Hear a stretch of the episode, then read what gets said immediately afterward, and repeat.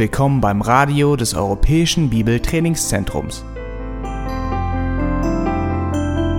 Unser Anliegen ist, dass der folgende Vortrag Sie zum Dienst für unseren Herrn Jesus Christus ermutigt.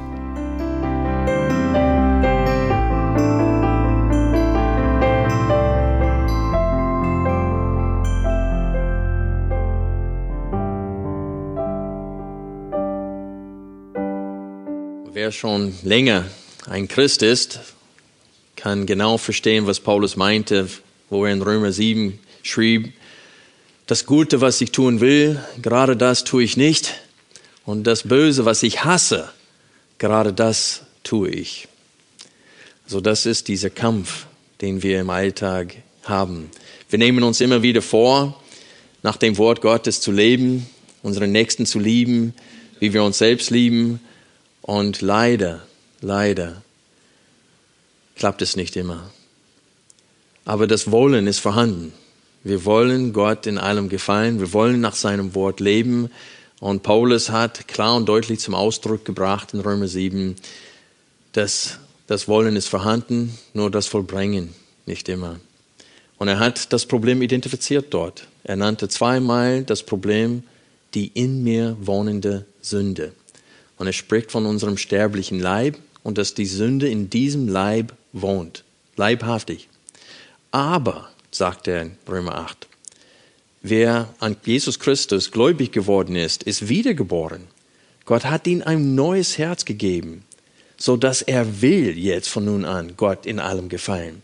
Und zusätzlich hat Gott uns den Heiligen Geist gegeben als Unterpfand, als Garantie, dass das gute Werk, was er in uns begonnen hat, auch vollendet wird. Aber er hat uns den Heiligen Geist nicht nur deswegen gegeben, sondern auch damit er gegen unseren Fleisch, gegen diese in uns wohnende Sünde kämpft und wirkt.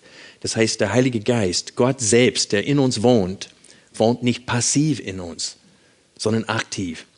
Und eine wichtige Aufgabe des Heiligen Geistes ist es, laut äh, Johannes Kapitel 14 bis 16, wo Jesus von seinem Dienst spricht, ist es, uns zu überführen, uns die Augen zu öffnen zu unserem Versagen. Es ist keine schlechte Sache, wenn wir, wie Paulus, die Baustellen in unserem Leben entdecken und dann mit Seufzen durch dieses Leben gehen, wie es in Römer 8 geschrieben steht. Die ganze Schöpfung seufzt schwer unter dieser Last der Sünde. Und auch wir, die die Erwartung dieser neuen Schöpfung haben, auch wir seufzen schwer in diesem Körper, hier im Pilgerteil, unterwegs in das Reich Gottes. Und wir haben in den letzten Sonntagen Römer 12 durchgenommen. Und in diesem Kapitel haben wir ein Befehl nach dem anderen. So viele Befehle, die alle damit zu tun haben, dass wir das Böse ablehnen äh, sollen und das Gute von ganzem Herzen tun sollen, dass wir unseren Leiber, alles was wir sind, Gott als ein lebendiges, heiliges und wohlgefälliges Opfer darbringen sollen, dass wir unseren Nächsten höher achten sollen als uns selbst, dass wir nicht höher von uns selbst denken sollen, wie es sich zu denken gebührt. Das heißt, wir sollen nicht stolz und arrogant sein, damit wir in der Lage sind, die Bedürfnisse anderen zu sehen. Wir werden aufgefordert, sogar unsere Feinde zu lieben. Die Menschen, die es böse mit uns meinen, Menschen, die uns nicht mögen, Menschen, die uns das Leben schwer machen, ganz bewusst. Selbst solchen sollen wir von Herzen lieben. Nicht nur mit Zähneknirschen uns zwingen, das Richtige zu tun ihnen gegenüber, sondern im Herzen die zu lieben. Das ist was anderes. Wir können uns manchmal zwingen, das Richtige zu tun, aber unser Herz macht nicht ganz mit. Aus Überzeugung machen wir das Richtige, aber im Herzen ist es nicht so. Und so der, Punkt ist, wie sollen wir vorwärts kommen? Paulus hat diese Dilemma beschrieben in Römer 7. Der hat uns auch in Römer 8 gesagt, wie es weitergehen soll mit der Hilfe des Heiligen Geistes. Und wie gesagt, es gibt zwei Reaktionen unter Christen bezüglich dieses Problems. Nämlich das Gute, was wir tun wollen, das tun wir nicht immer. Und das Böse, was wir hassen, genau das tun wir manchmal. Und in dieser Situation, wie sollen wir darauf reagieren? Es gibt zwei Möglichkeiten, eine richtige und eine falsche. Die richtige ist es, Gottes Hilfe in Anspruch zu nehmen und kämpfen. Der Heilige Geist kämpft gegen unseren Fleisch, Gelate 5, und wir sollen auch dagegen kämpfen. Wir müssen Gottes Wort jeden Tag in der Hand nehmen, lesen und darüber nachsinnen, über seine Eigenschaften, über die Wahrheiten, seine Allgegenwärtigkeit zum Beispiel. Es gibt so viele Dinge, Wahrheiten, wenn wir darüber nachsinnen. Es hilft uns, richtig zu denken und richtig zu fühl uns zu fühlen und richtig zu handeln. Wir sollen wie Paulus sein, der sich geweigert hat, diesen hohen Maßstab der Liebe tiefer zu setzen, nur um sein Gewissen, äh, das ihn immer anklagt, äh, zu beruhigen. Der hat Maß, den Maßstab dagelassen, wo er in der Schrift gestellt wird von Jesus. Und in Philippa Kapitel 3, Vers 12 lesen wir die Einstellung Paulus. Er sagt, nicht, dass ich es schon erlangt hätte oder schon vollendet wäre. Ich jage aber danach, dass ich das auch ergreife, wofür ich auch von Christus Jesus ergriffen worden bin. Und das ist die Einstellung. Das Tuch nicht werfen. Frieden mit unserem Fleisch nicht schließen. Und das ist das Problem. Das ist die zweite Reaktion. Die falsche Reaktion ist, wir kommen an einen Punkt, wo wir irgendwann mal eigentlich zufrieden sind mit diesem Niveau des christlichen Lebens, die wir erreicht haben. Und wir meinen, damit komme ich durch und wir zwingen unser Gewissen zum Schweigen, so dass wir äh, uns zufriedenstellen können mit unserem Versagen. Und wir nehmen dieses Versagen nicht mehr wahr. Und das Herzstück des christlichen Lebens, nämlich meinen Nächsten zu lieben, wie ich mich selbst liebe, bleibt auf der Strecke liegen. Weil wir nicht mehr gewisse Sünden tun, weil wir gewisse Dinge abgelegt haben, die Sünde waren, meinen, ich bin, meinen wir, ich bin auf dem guten Weg, ich habe einen guten Standpunkt erreicht, also ich brauche mich nicht jetzt noch mehr anstrengen. Aber selbst die Thessaloniker Gemeinde, Paulus schrieb zwei Briefe an sie und in dem ersten Brief lobte er sie für ihr vorbildliches Leben. Er sagte, was die Liebe betrifft, brauche ich euch gar nicht schreiben, denn ich höre von allen anderen, wie ihr einander liebt. Ihr seid zum Vorbilder geworden diesbezüglich. Aber nimmt reichlicher, reichlich dazu. Nimmt zu in dem Bereich. Also wir sehen, wir werden nie ankommen in diesem Leben, weil die in mir wohnende Sünde immer vorhanden ist. Aber wir sollen nie das Tuch werfen. Wir sollen ständig bewusst in das Wort Gottes hineinschauen, was ein Spiegel ist, und sehen, wie wir beschaffen sind, wo unsere Baustellen sind, welche Bereiche Besserung nötig haben, welche Beziehungen müssen noch in Ordnung gebracht werden, für welchen Menschen muss ich noch beten und so weiter. Und das ist das Ziel heute Morgen, dass wir lernen, uns nicht zu täuschen. Wenn es unter uns welche gibt, die Frieden mit dem Fleisch geschlossen haben und sagen, jetzt bleibe ich auf diesem Niveau stehen, wo ich jetzt angekommen bin. Hoffentlich wird der Herr in unseren Herzen wirken, so dass wir nicht mehr zufrieden sind mit unserem erreichten Zustand. Lass uns kurz beten.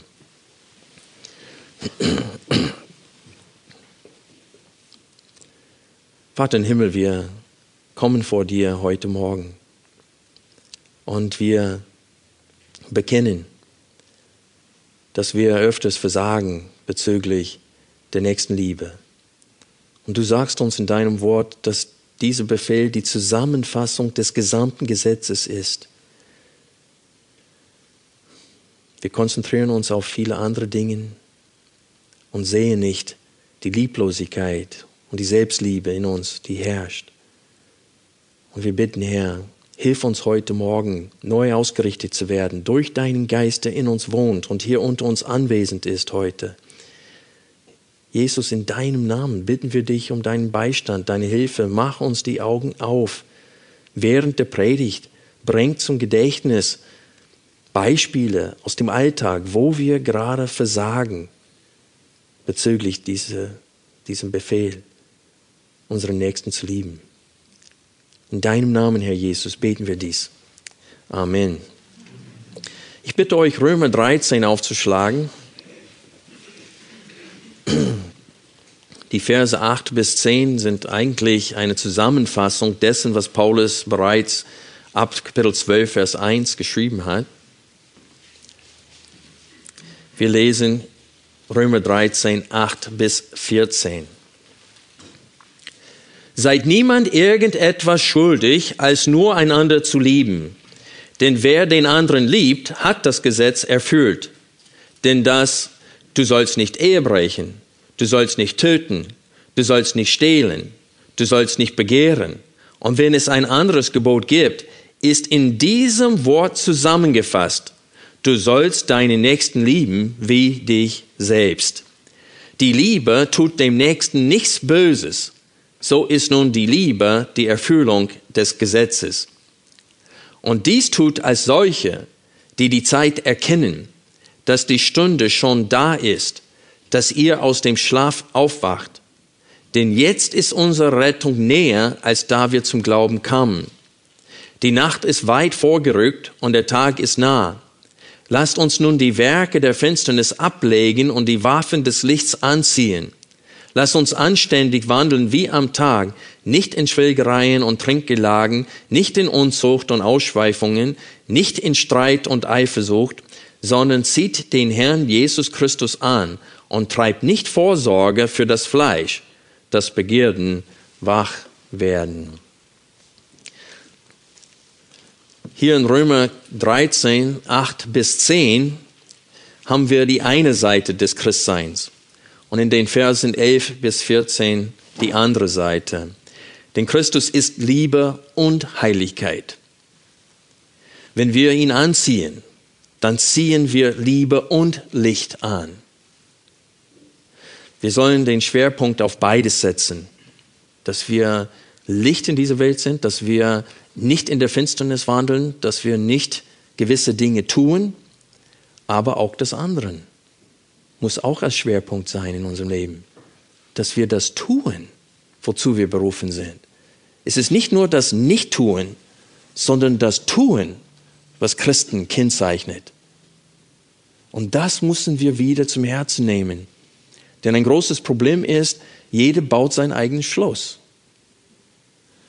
Sein Haus ist sein Schloss, der geht auf die Arbeit, der fährt in sein Schloss hinein und anstatt so, wie heißen diese Drawbridge? Zugbrücke. Anstatt ein Zugbrücke hat er sein Garagentor, das dann runterfährt.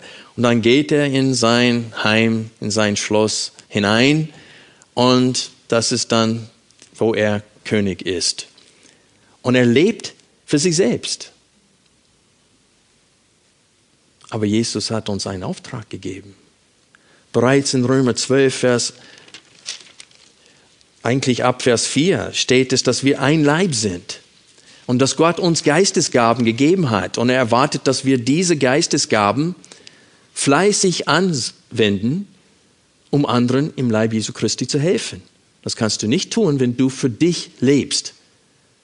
Und es gibt viele Christen. Die Versammlung ist für sie nur was? Ein Vitamin. Sie gehen dahin, um etwas zu bekommen, was sie meinen, ich brauche ich brauche, ich habe es nötig. Aber sie kommen nicht dahin, weil sie zum Leib gehören, weil sie zu dieser Familie gehören und gewisse Verpflichtungen haben diesen Menschen gegenüber. Nur um etwas zu bekommen, gehen sie in die Versammlung hin und wieder, wo sie es meinen, ich habe es nötig. Ich muss wieder auftanken. Der Tank ist fast leer. Und das ist ein großes Problem dass Christen leben für sich. Gott existiert nur, um ihre Pläne zu segnen.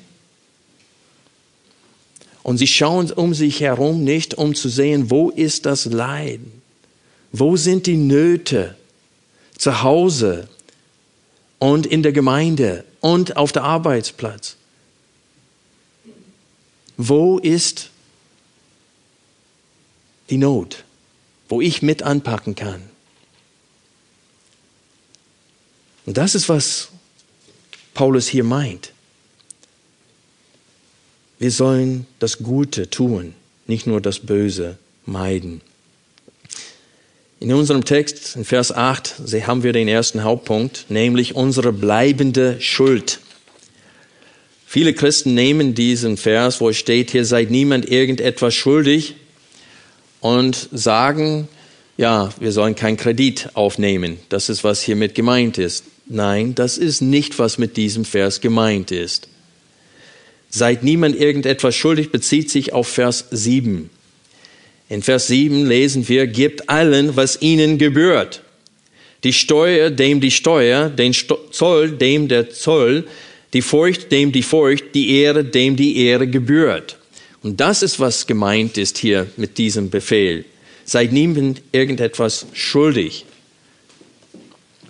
Wir schulden dem, der die Steuer einnimmt, die Steuer, und wir schulden dem, die Ehre gebührt, die Ehre. Und Paulus erwartet, Gott erwartet, dass wir das so gut ausführen, dass wir keine Schuld in dem Bereich haben. Dass es nur eine Schuld übrig bleibt, nämlich die im zweiten Teil des Verses, als nur einander zu lieben. Diese Schuld können wir nicht begleichen. Da können wir nicht einfach etwas einzahlen und ist, ist vorbei. Wir können es nicht tilgen.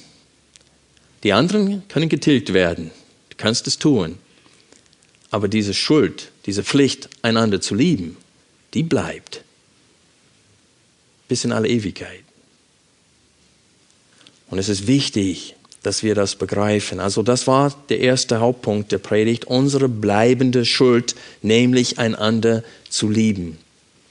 Zweiter Hauptpunkt heute, die Zusammenfassung des gesamten Gesetzes. Also 8, Vers 8b bis Vers 10 haben wir eine Zusammenfassung des Gesetzes und ist sehr klar und deutlich. Paulus zählt auf einige von den zehn Geboten.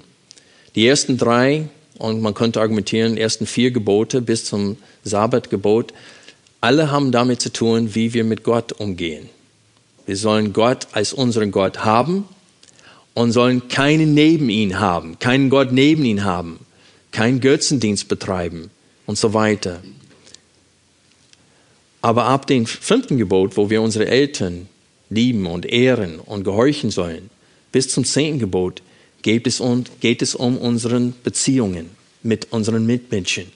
Und Paulus zählt mindestens vier von diesen Geboten auf, nämlich du sollst nicht Ehe brechen, du sollst nicht töten, du sollst nicht stehlen, du sollst nicht begehren. Und dann sagt, und wenn es ein anderes Gebot gibt, was diese zwischenmenschlichen Beziehungen regelt, ist in diesem Wort zusammengefasst, du sollst deine Nächsten lieben wie dich selbst. Na, woher hat Paulus das, dass das die Zusammenfassung des Gesetzes ist? Schlag bitte 3. Mose 19 auf. Wir werden gleich 3. Mose 19 und den Jakobusbrief miteinander vergleichen, wo Jakobus genau dasselbe lehrt wie, äh, wie Paulus hier. Also halt die Finger in 3. Mose 19 weil wir werden diesen Text mehrmals aufschlagen heute. Aber in diesen ersten 18 Versen behandelt Moses neun von den zehn Geboten. Und der zehnte, den er nicht behandelt hier, ist in dem Kapitel davor. Kapitel 18 wird ordentlich behandelt, nämlich das Thema Unzucht. Aber neun von den zehn Geboten, und wie gesagt, der, der fehlt hier, ist im Kapitel davor behandelt.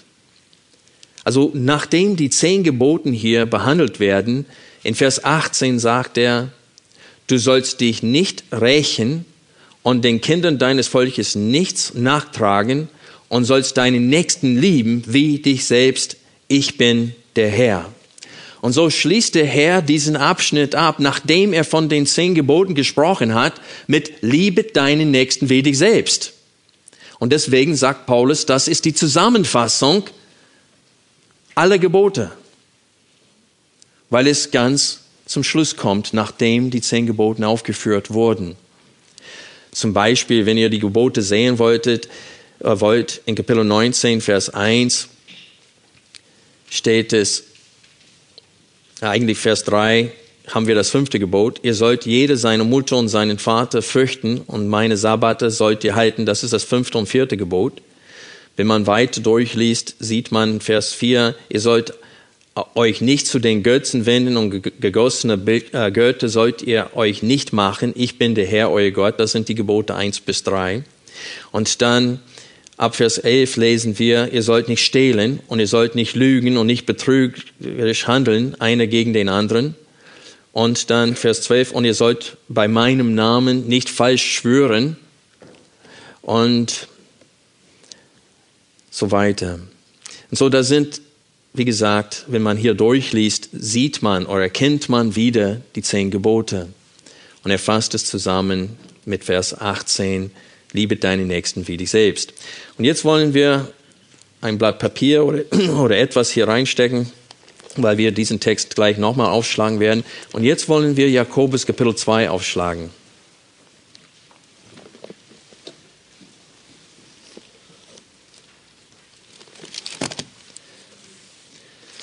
In Jakobus Kapitel 2 sagt Jakobus genau dasselbe wie Paulus. Wir lesen ab Vers 8, wo er denselben Text zitiert wie Paulus.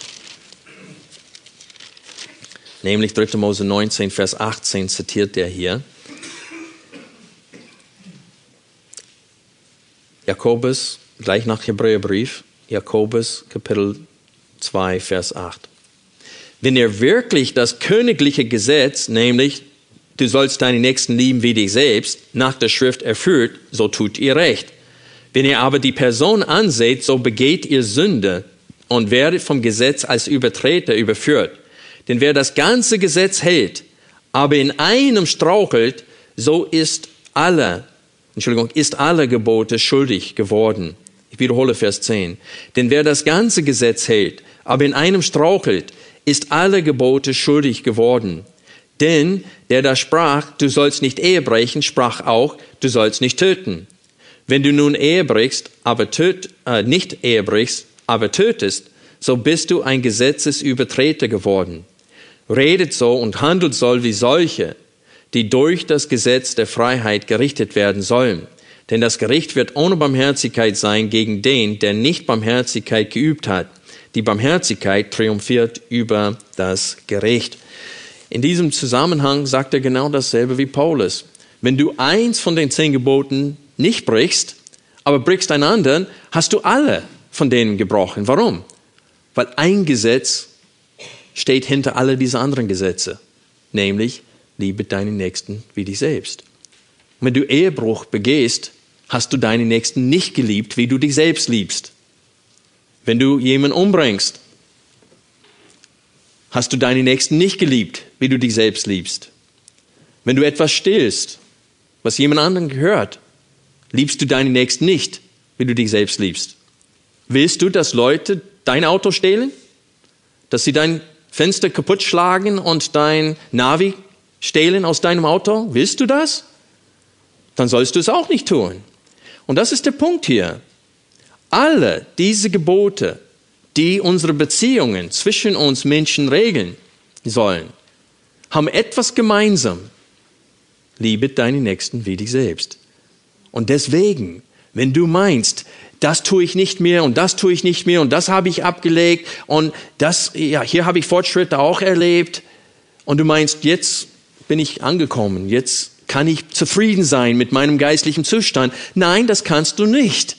Denn wenn du in einem Bereich das Gesetz übertrittst, hast du das ganze Gesetz gebrochen. Und deswegen dürfen wir nie damit zufrieden sein, dass es noch Baustellen gibt, dass es noch Menschen gibt, die wir beleidigt haben und nicht versucht haben, das wieder in Ordnung zu bringen. Das können wir nicht akzeptieren, weil du hast das ganze Wort Gottes gebrochen, wenn du in einem Bereich deinen Nächsten nicht liebst, wie du dich selbst liebst. Versteht ihr diesen Punkt? Das ist das Herzstück des christlichen Lebens. Das ist, was uns kennzeichnen sollte, dass wir einander lieben.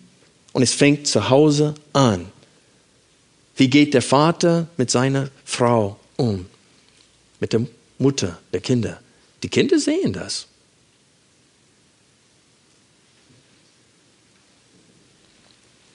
Da fängt es schon an. Wenn wir Jakobus hier durchschauen, werden wir sehen, dass er 3. Mose Kapitel 19 die ersten 18 Versen auslegt.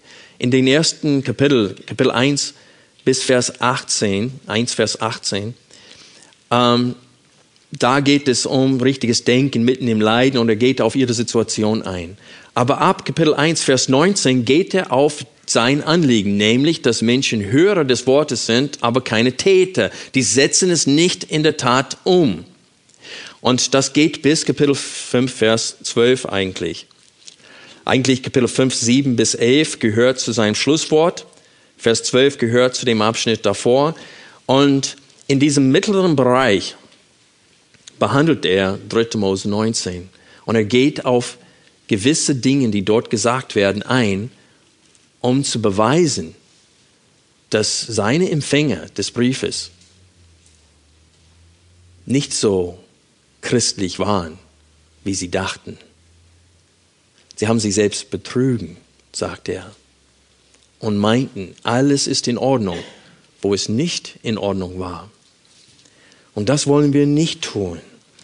Wir wollen uns nie zufriedenstellen mit Sünden in unserem Leben weil wir meinen, in anderen Bereichen bin ich weit genug gekommen, so dass die irgendwie das ausgleichen oder entschuldigen, wo ich noch versage.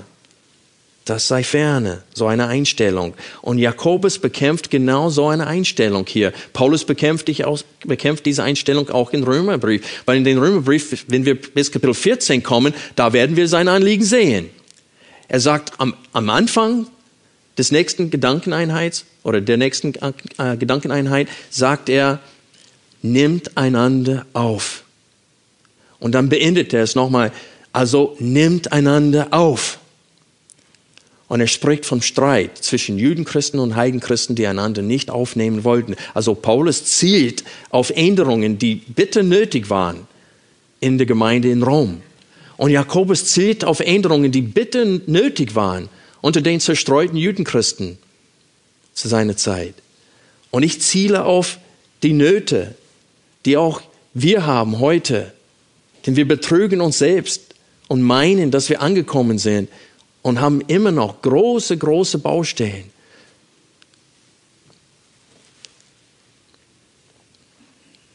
Lass uns vergleichen ein paar Stellen. Vergleiche Jakobus 1, Vers 27 ich lese diesen Vers vor.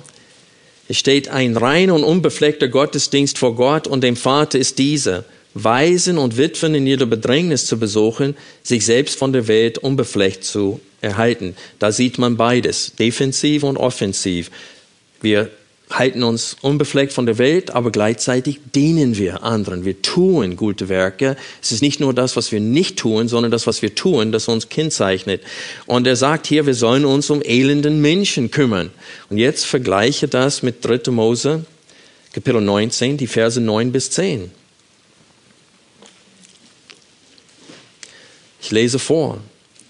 3. Mose 19, Vers 9. Und wenn ihr die Ernte eures Landes erntet, darfst du den Rand deines Feldes nicht vollständig abernten und darfst keine Nachlese deiner Ernte halten. Und in deinem Weinberg sollst du nicht nachlesen, und die abgefallenen Beeren deines Weinbergs sollst du nicht auflesen. Für den Elenden und für den Fremden sollst du sie lassen. Ich bin der Herr, euer Gott. Und so hier sehen wir, dass sie sollten sich um elenden Menschen kümmern.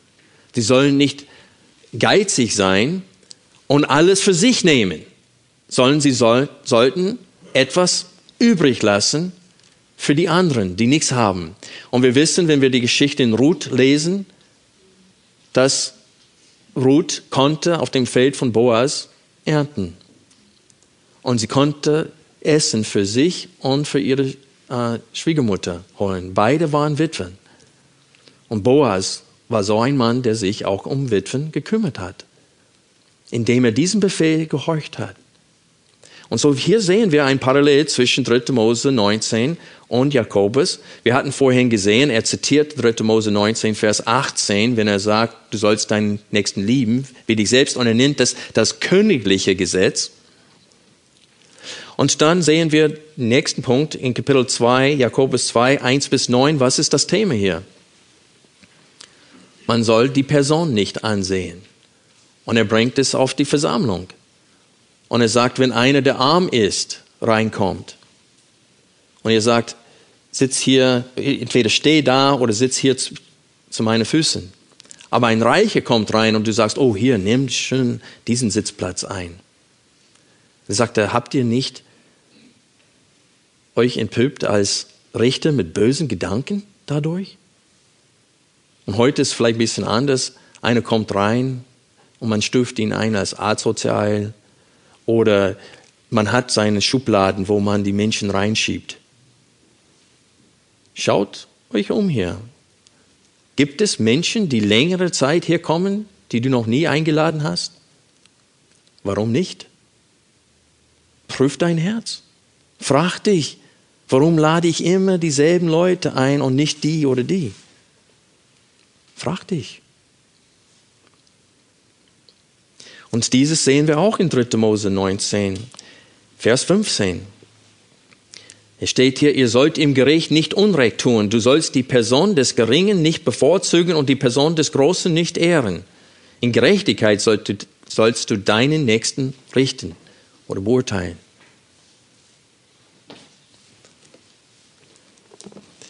Vergleiche jetzt Jakobus 2, Vers 8. Das haben wir schon, das äh, brauchen wir jetzt nicht machen. Das ist dieser Befehl, das königliche Gesetz. Das sehen wir in 3. Mose 19, Vers 18. Aber jetzt Jakobus 4, 11 bis 12.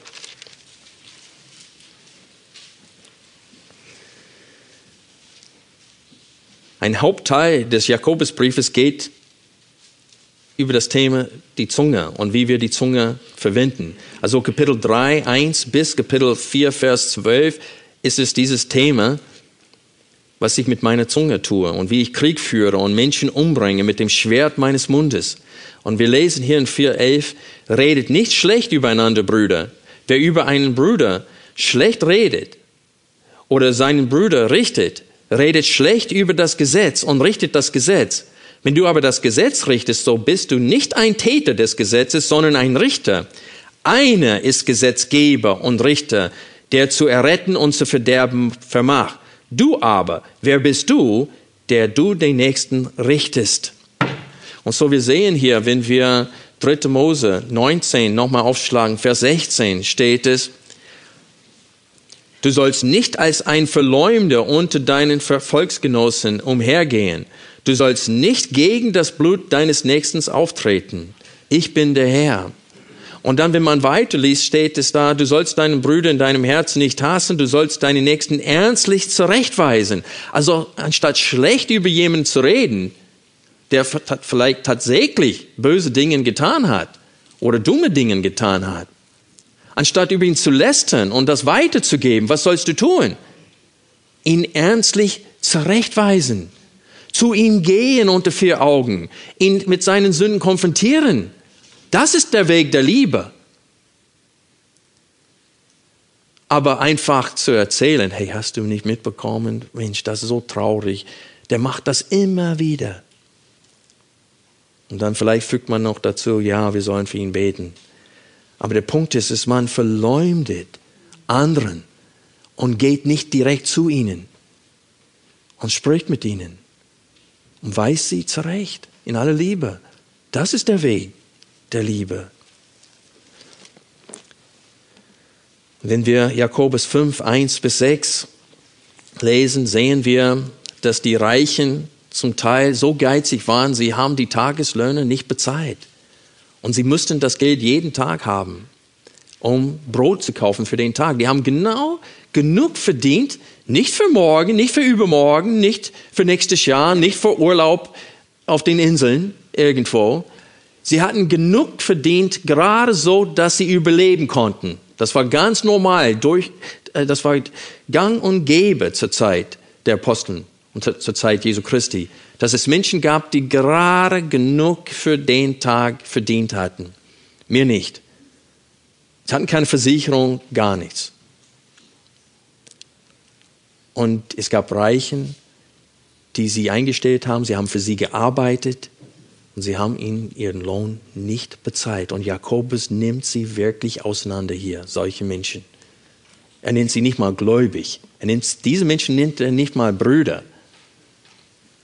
Und 3. Mose 19 sehen wir diesen Befehl in Vers 13. Du sollst deinen Nächsten nicht unterdrücken und sollst ihn nicht berauben. Der Lohn des Tageslohnes darf über Nacht bis zum Morgen nicht bei dir bleiben. Seht ihr, was Jakobus tut? Und er spricht in dem Jakobusbrief und er sagt, Brüder, ich spreche zu solchen, die das Gesetz kennen. Und das ist unser Problem. Wir haben die Bergpredigt schon gehört, sind aber geblieben, wie wir waren. Wir nehmen das nicht ernst. Auf der Arbeit, wenn wir Chefs sind, was für Laune strahlen wir aus? Wie reden wir zu unseren Mitarbeitern? Welchen Tonfall treffen wir? Und wir meinen irgendwie auf der Arbeit, dass diese Mittel, das wir einsetzen, um ans Ziel zu kommen, dass das rechtfertigt das Ergebnis oder dass das Ergebnis rechtfertigt die Mittel, die wir anwenden.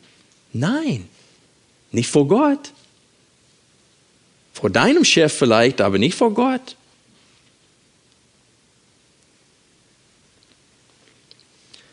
Nächstes Beispiel aus Jakobus, ist aus Jakobus Kapitel 5, Vers 12, wo es steht, vor allem aber, meine Brüder, schwört nicht, weder bei dem Himmel, noch bei der Erde, noch mit irgendeinem anderen Eid, es sei aber euer Ja ein Ja und euer Nein ein Nein, damit ihr nicht unter ein Gericht fällt. Und das lesen wir auch in 3. Mose 19, 11 bis 12, hauptsächlich Vers 11. Es steht hier, man soll nicht stehlen, man soll nicht lügen und man soll nicht betrügerisch handeln. Und dann steht es hier, ihr sollt bei meinem Namen nicht falsch schwören. Warum? Damals, Gott hat denen befohlen, im Alten Testament, ihre Verträge wenn sie einen Vertrag geschlossen haben und es mit einem Eid verbürgt hatten, die sollten es in seinem Namen tun. Und wenn sie in seinem Namen ein Eid gegeben haben, ich gebe dir, was weiß ich, drei Kamele für drei Ochsen, weiß ich nicht, eine Abmachung. Und dann sie halten sich nicht daran, dann haben sie den Namen Gottes missbraucht. Und das ist das dritte Gebot. Du sollst meinen Namen nicht missbrauchen. Und deswegen zur Zeit Jesu Christi sehen wir, dass sie sich was anderes ausgedacht haben.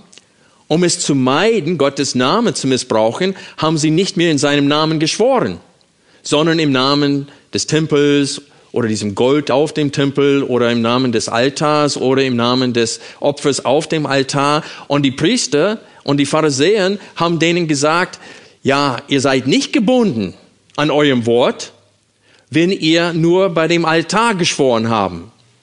Wenn ihr aber geschworen habt bei dem, was auf dem Altar gelegt wird, dann seid ihr gebunden.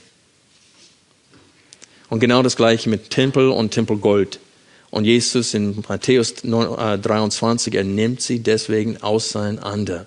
Auch in der Bergpredigt. Und er sagt, lasst euer Ja ein Ja und euer Nein ein Nein sein. Warum? Das heißt, sei ehrlich. Lüge nicht, betrüge nicht. Stehle nicht. Warum? Wenn du das tust, hast du das königliche Gesetz gebrochen. Wie sieht es aus beim Autoverkauf? Erzählst du den Käufer alles, was noch gemacht werden muss, dass es an gewissen Stellen Rost gibt und dies und jenes, alles, was du schon weißt? Oder sagst du dir selbst, ja, er kann auch Fragen stellen. Wer von euch kauft gerne ein Auto, das nach ein paar Wochen auseinanderfliegt? Keiner. Wenn du das nicht willst, dann sollst du es auch nicht einem anderen antun. Es ist Sünde, wenn ihr etwas verkauft und nicht sagt, was los damit ist, nur um es loszuwerden. Ich kenne einen Bruder im Herrn auf den Philippinen und der ist ziemlich reich.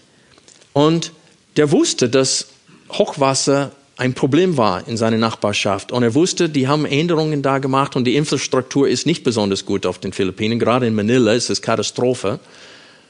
Und er wusste, irgendwann mal wird das Haus überfluten. Und er hat gesagt, ich muss das Haus so schnell wie möglich verkaufen. Und er hat das Haus verkauft. Und ein Jahr später wurde das ganze Haus überflutet. Und der Käufer hat alles verloren. Und er sagte mir gegenüber, Gott sei Dank, dass ich das Haus rechtzeitig loswerden konnte. Freunde, das ist, du hast das ganze Gesetz gebrochen.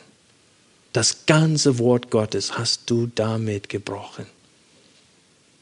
Und du hast auch Götzendienst betrieben, weil das Geld dir wichtiger war als Gott. Seht ihr, wie hoch die Latte ist, wozu wir berufen sind? Und guck mal, mit, welch, mit welcher Mühe Paulus und Jakobus geschrieben haben. Und sie schrieben an Menschen, die es viel schlimmer hatten wie wir. Die hatten noch Verfolgung. Die hatten noch, die hatten es richtig schwer. Die hatten richtige Feinde.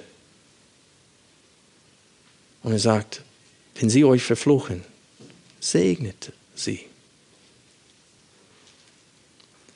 Dazu sind wir berufen als Christen. Das soll uns kennzeichnen.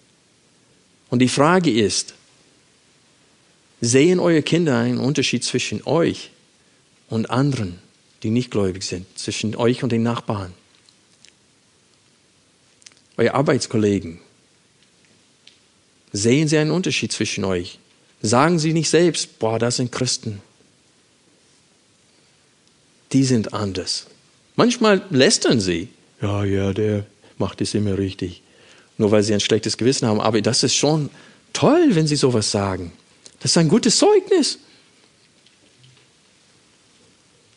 Haben wir so ein Zeugnis vor dieser Welt? Es ist, ich sage es euch, im Alltag, da ist wo, das ist unsere Prüfung. Man schreibt Klausuren hin und wieder, die die studieren. Und wenn ich das System richtig verstanden habe, wenn man eine gewisse Punktzahl nicht bekommen hat, kriegt man gleich 5-0. Egal ob man 4-2 oder 4-3 oder man hat gleich 5-0. Fertig. Warum?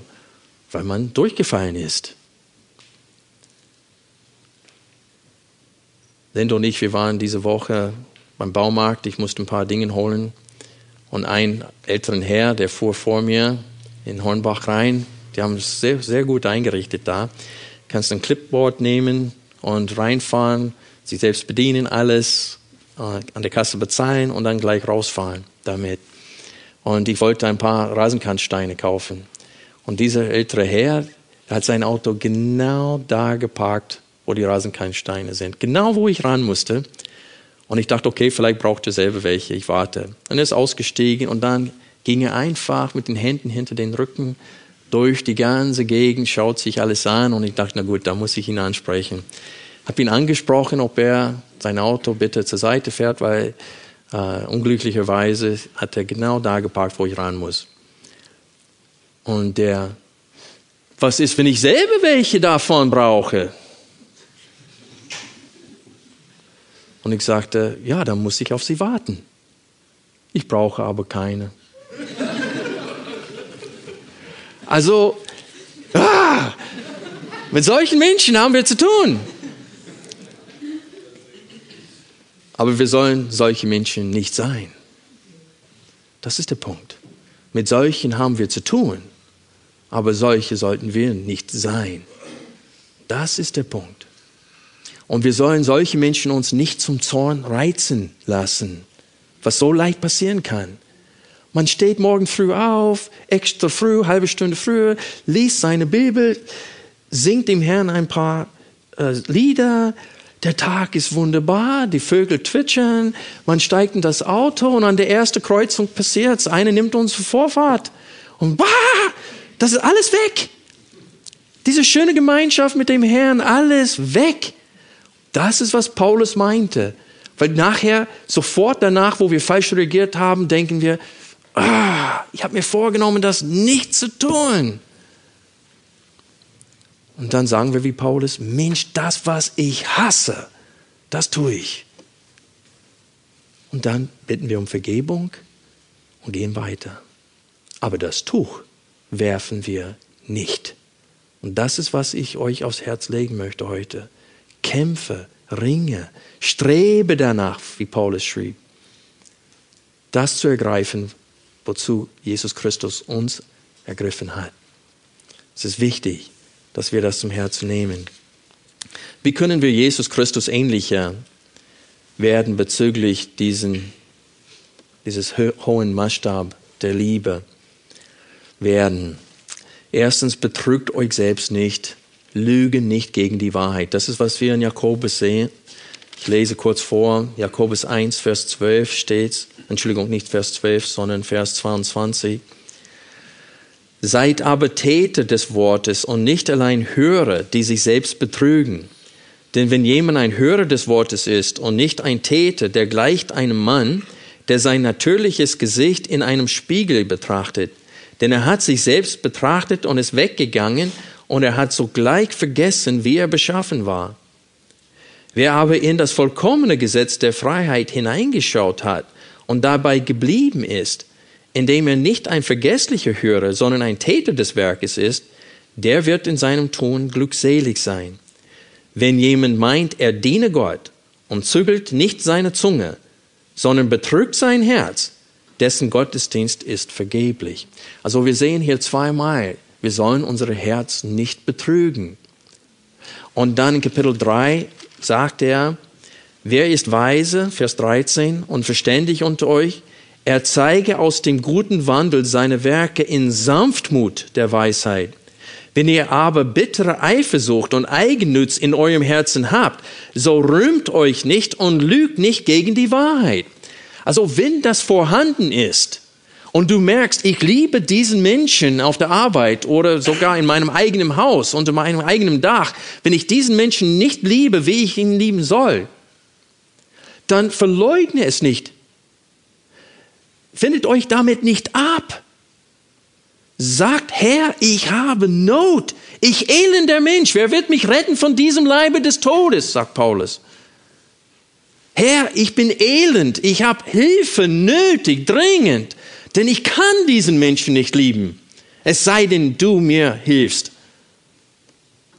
Und man fleht Gott an.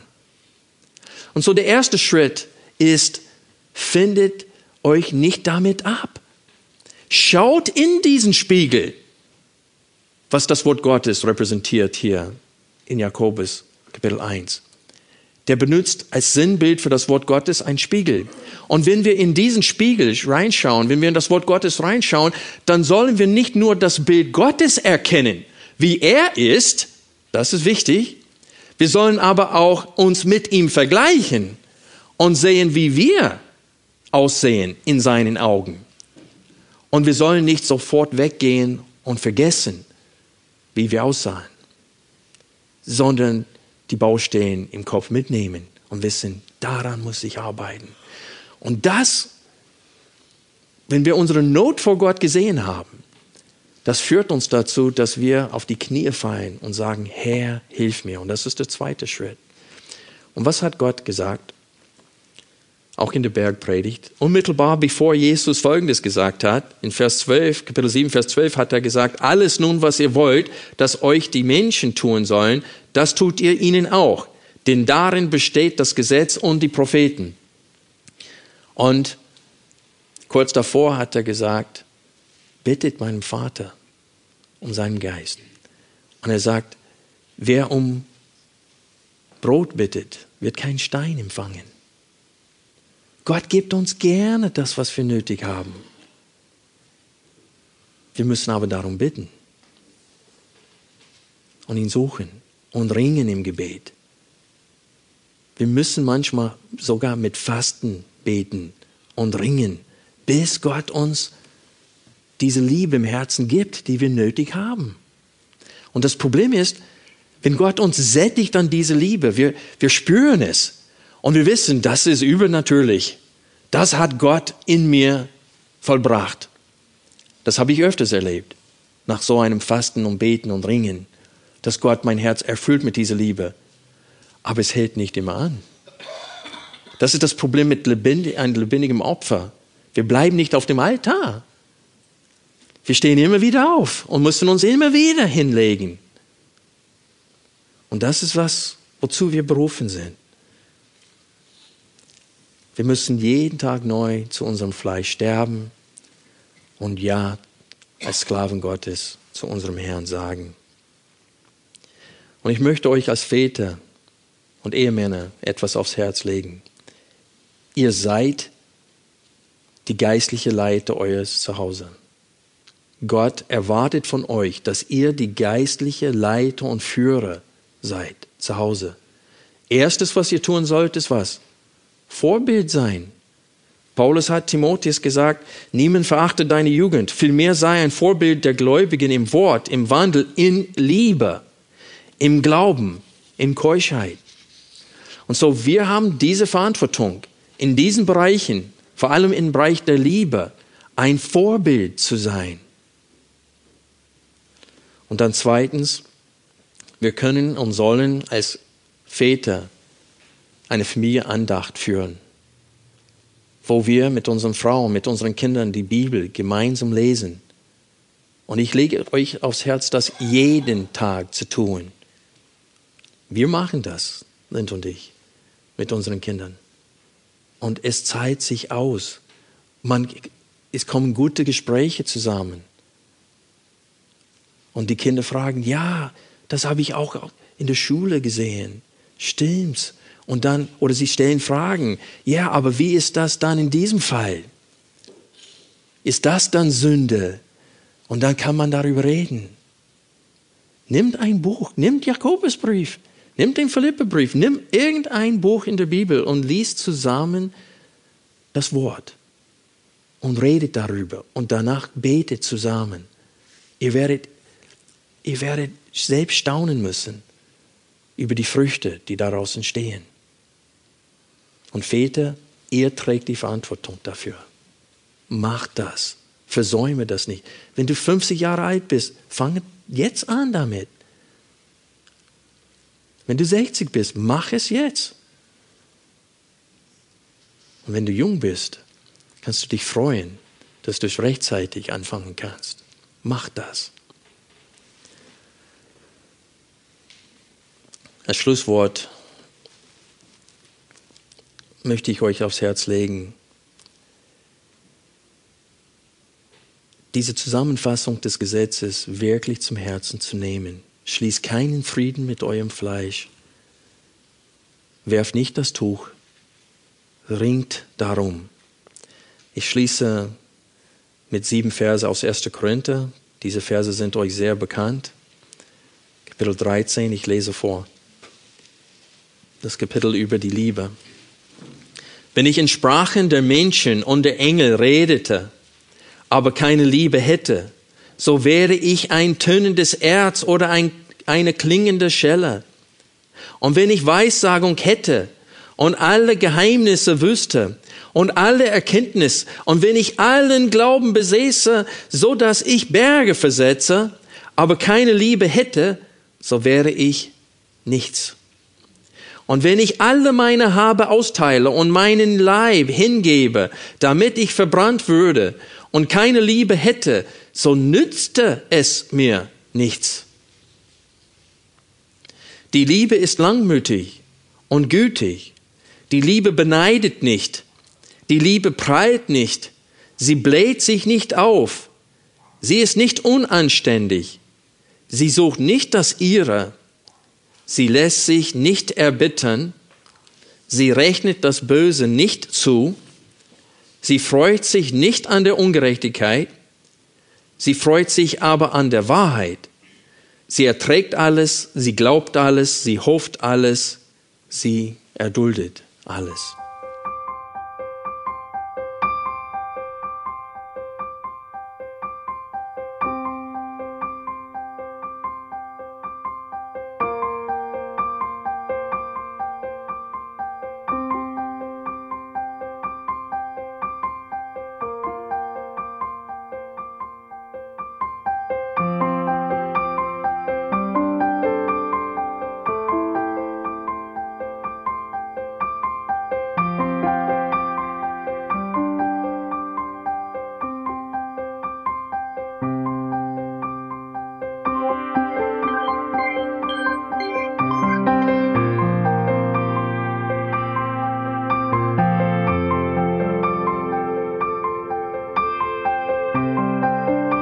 Alle Vorträge unseres Programms Bücher, DVDs und vieles mehr können Sie bei uns unter www.ebtc-media.org erhalten.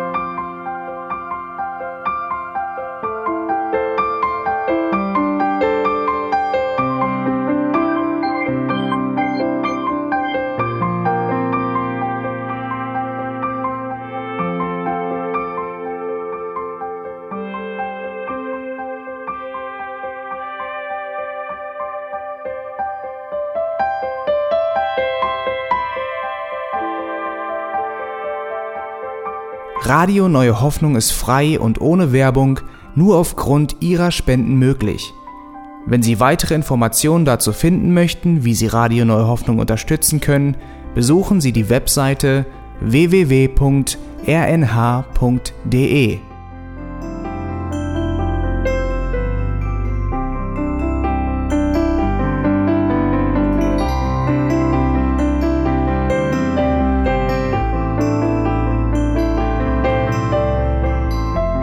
Sendezeiten des EBTC sind Montag, Mittwoch, Freitag und Samstag jeweils von 10 bis 11 Uhr.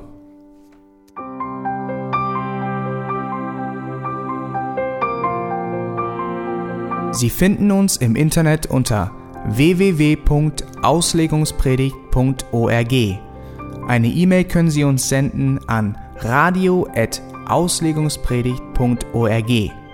Telefonisch erreichen Sie uns unter 0049 30 60 988 610. Unsere Postanschrift ist EBTC Havelländer Ring 40 in 12629 Berlin, Deutschland.